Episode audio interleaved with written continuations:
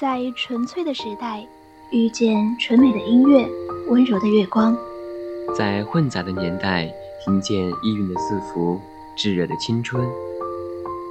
我们在这里，在这里，与温柔与炙热不期而遇。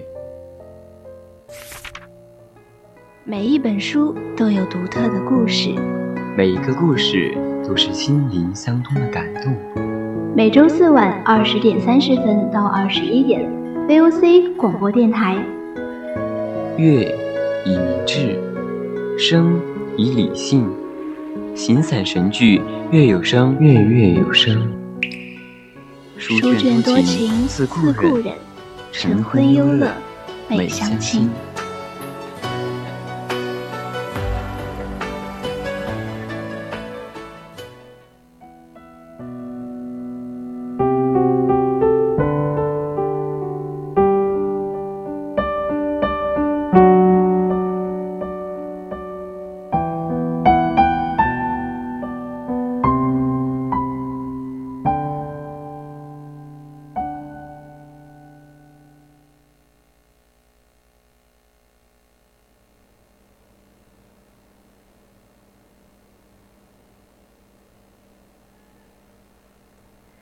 亲爱的各位听众朋友们，大家晚上好。您现在收听到的是四川宜宾学院校园之声 VOC 广播电台，正在为您直播的专栏节目《月月有声》，我是主播佳薇。大家可以打开收音机，调频 FM 一零零，收听到我们的 VOC 广播电台，或者打开荔枝，搜索 VOC 广播电台，直接参与到我们的节目互动中。如果你有什么话想要和主播分享，也可以关注我们的微信公众号，搜索“青春调频”。还想获取更多精彩内容，就加入我们的 QQ 听友私群：二七五幺三幺二九八，或者在微博上 @VOC 广播电台私信我们。那么今天月月有声的主题就是时间与永恒。接下来就一起欣赏周国平的散文吧。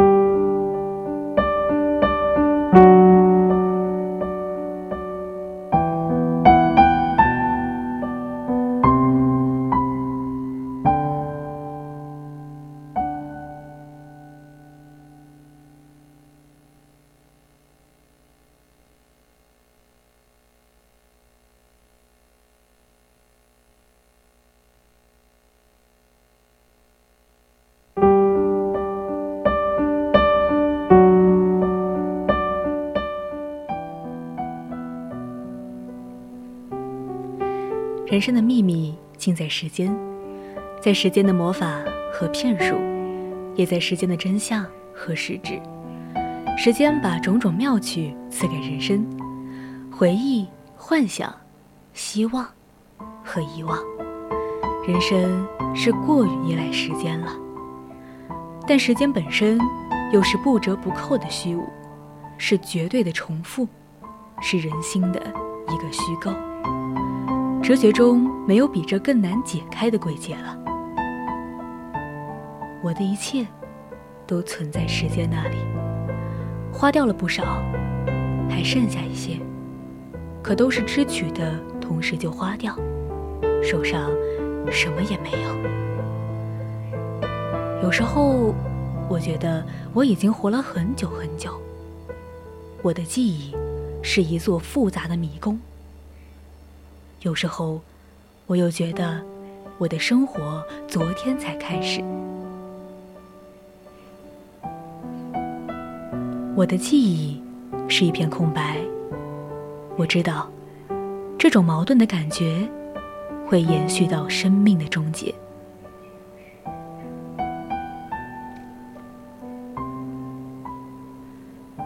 记忆是我们体悟时间的唯一手段。可是，谁能够从记忆中找出时间的刻度呢？假如一个人不知道自己的年龄，他能否根据头脑里积累的印象来判断这个年龄呢？几乎不可能。有的人活了很久，印象少得可怜；有的人还年轻，印象却很丰富了。如此看来，寿数实在是无稽的。我比你年轻十岁，假定我们将在同日死。即我比你短十年寿，但此时此刻，我心灵中的体验和大脑中的印象比你丰富的多。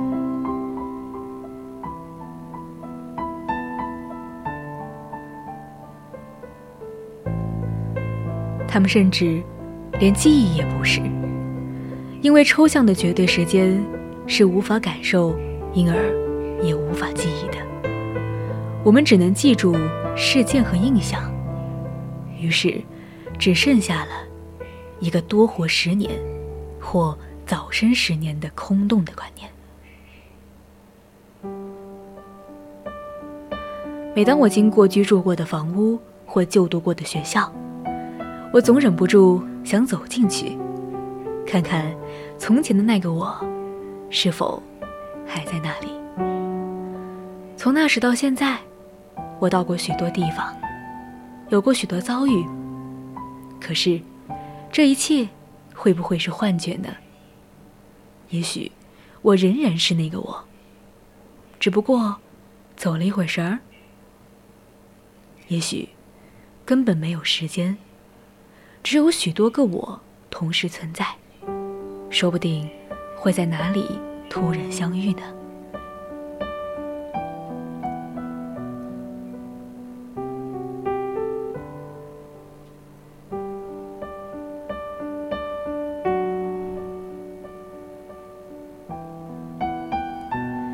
我想起一连串往事，我知道他们是我的往事。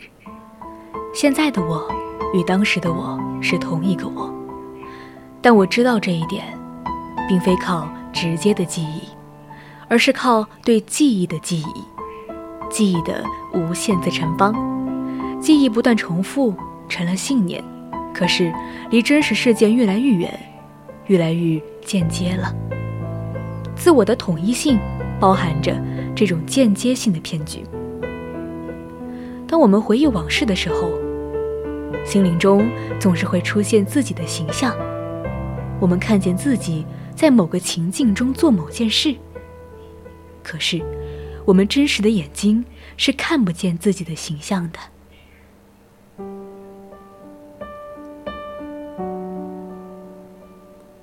那看见自己的形象的眼睛。早已不是我们自己的真实的眼睛，而是代表着愿望和舆论的虚构的见证。记忆是一种加工，一件往事经过不断回忆，也就是经过不断加工，早已面目全非了。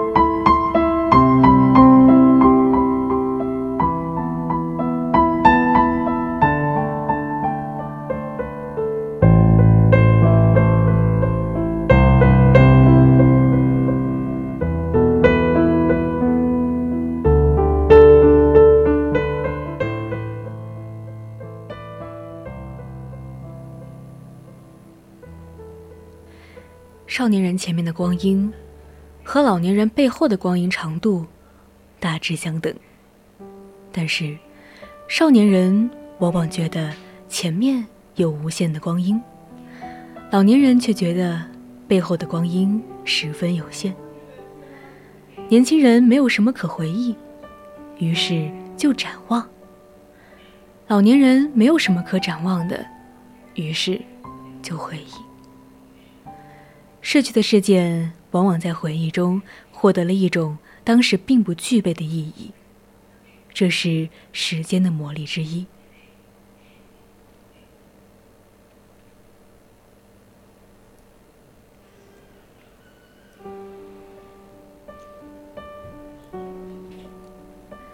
年龄就像面孔一样，自己是看不到的，必须照镜子，照见了的。也只是一种外在的东西。我不接受年龄，就像有时不接受我的面孔一样。历史是民族的记忆，民族和人一样，只记住自己愿意记住的东西。无数岁月消失在无底的黑暗中了，可是，我们竟把我们可怜的手电灯光那一小节区域。称作历史。人生的每一瞬间，都是独特的重复。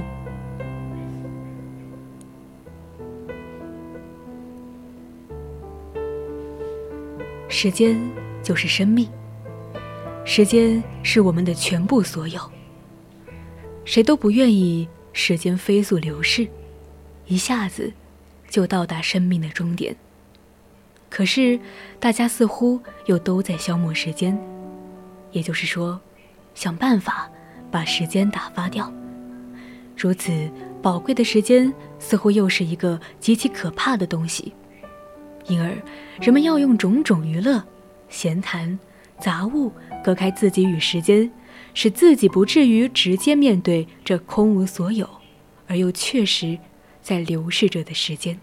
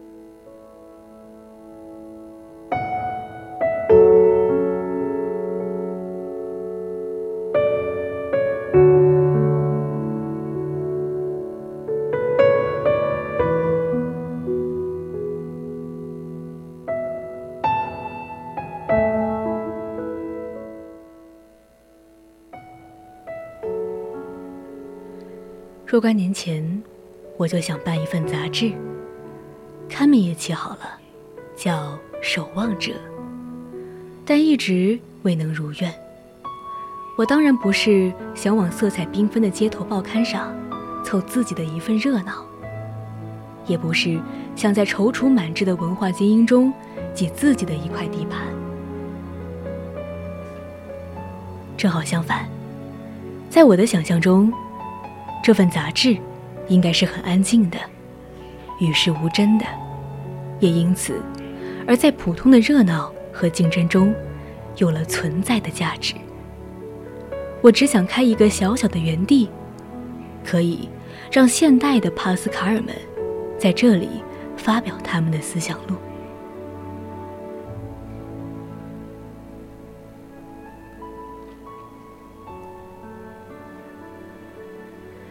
我很喜欢“守望者”这个名称，它使我想起守灵人。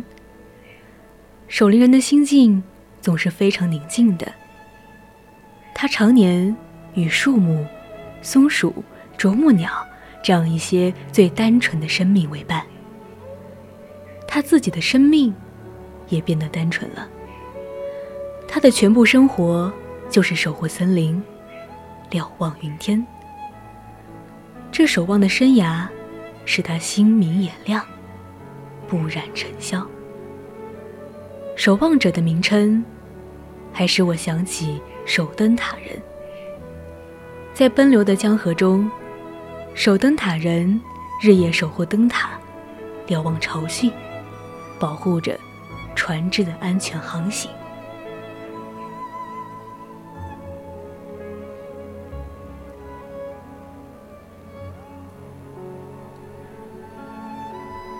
当然，与都市人相比，守灵人的生活未免冷清；与弄潮儿相比，守灯塔人的工作未免平凡。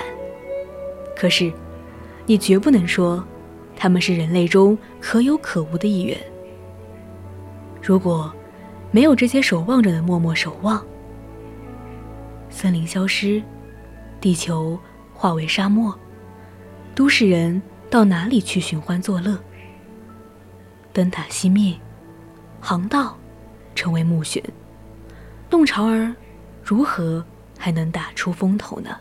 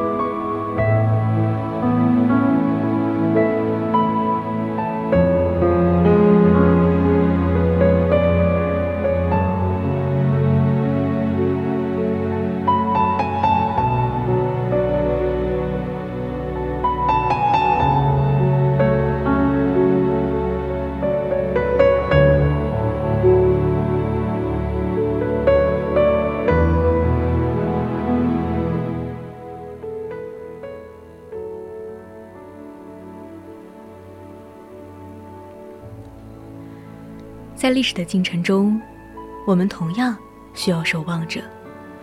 守望是一种角度。当我这样说时，我已经承认对待历史进程还可以有其他的角度。他们也都有存在的理由。譬如说，你不妨做一个战士，甚至做一个将军，在时代的战场上冲锋陷阵，发号施令。你不妨投身到任何一种潮流中去，去经商，去从政，去称霸学术，统帅文化，叱咤风云。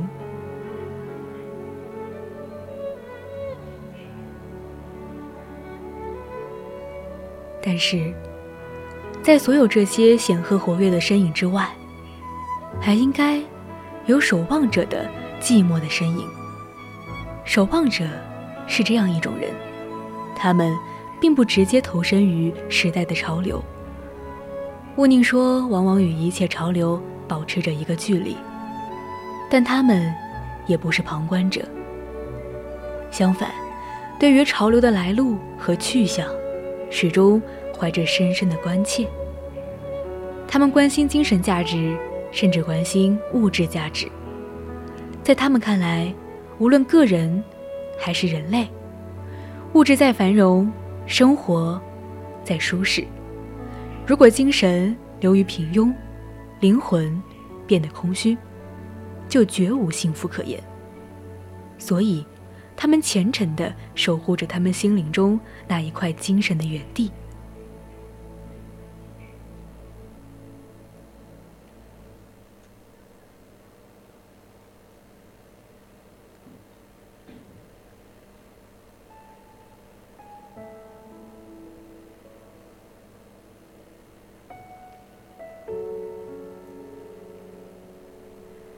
其中，珍藏着他们所看重的人生最基本的精神价值，同时警惕地瞭望着人类前方的地平线，注视着人类精神生活的基本走向。在天空和土地日益被拥挤的高楼遮蔽的时代，他们怀着忧虑之心仰望天空，守卫土地。他们守的。是人类安身立命的生命之土，望的是人类超凡脱俗的精神之天。说到守望者，我总是想起赛林格的名作《麦田里的守望者》。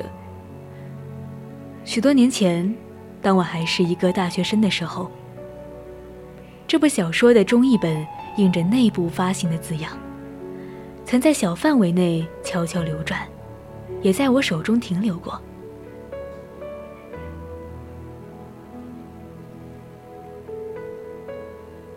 守望者这个名称给我留下印象，最初就源于这部小说。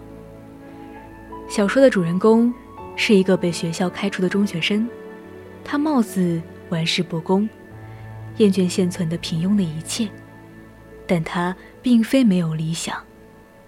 他想象悬崖边有一块大麦田，一大群孩子在麦田里玩，而他的理想就是站在悬崖边做一个守望者，专门捕捉朝悬崖边上乱跑的孩子，防止他们掉下悬崖。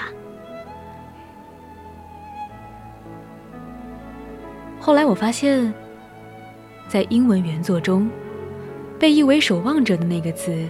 是 catcher，直译应是捕捉者，棒球接球手。不过，我仍觉得译成守望者更传神。意思也好，今日的孩子们何尝不是在悬崖边的麦田里玩？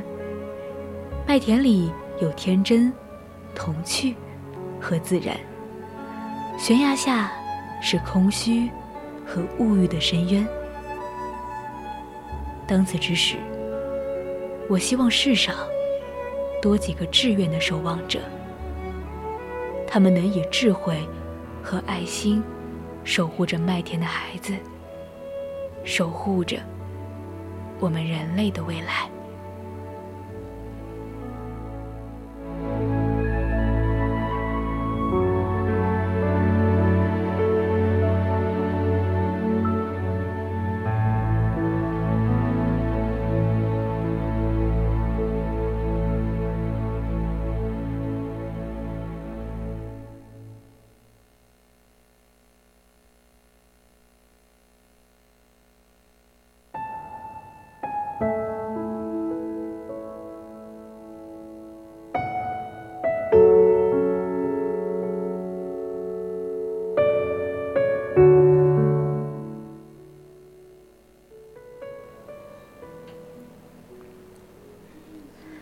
浩渺宇宙间，任何一个生灵的降生都是偶然的，离去却是必然的。一个生灵与另一个生灵的相遇，总是千载一瞬；分别，却是万劫不复。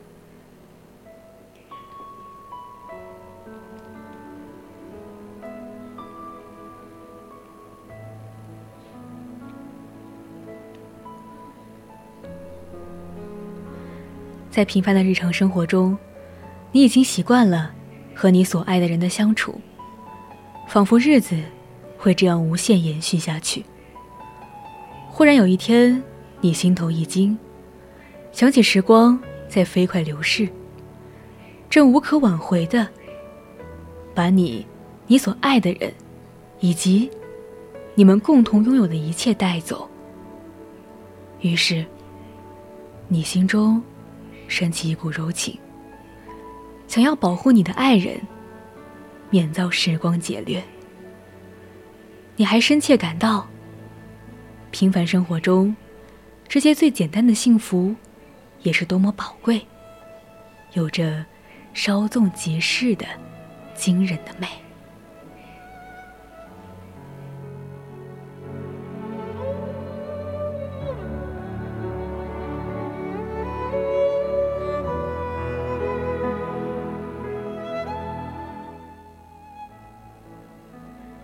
今天的月有声要和你说再见了。文章转载自网络，我是主播佳薇，我们下期再见。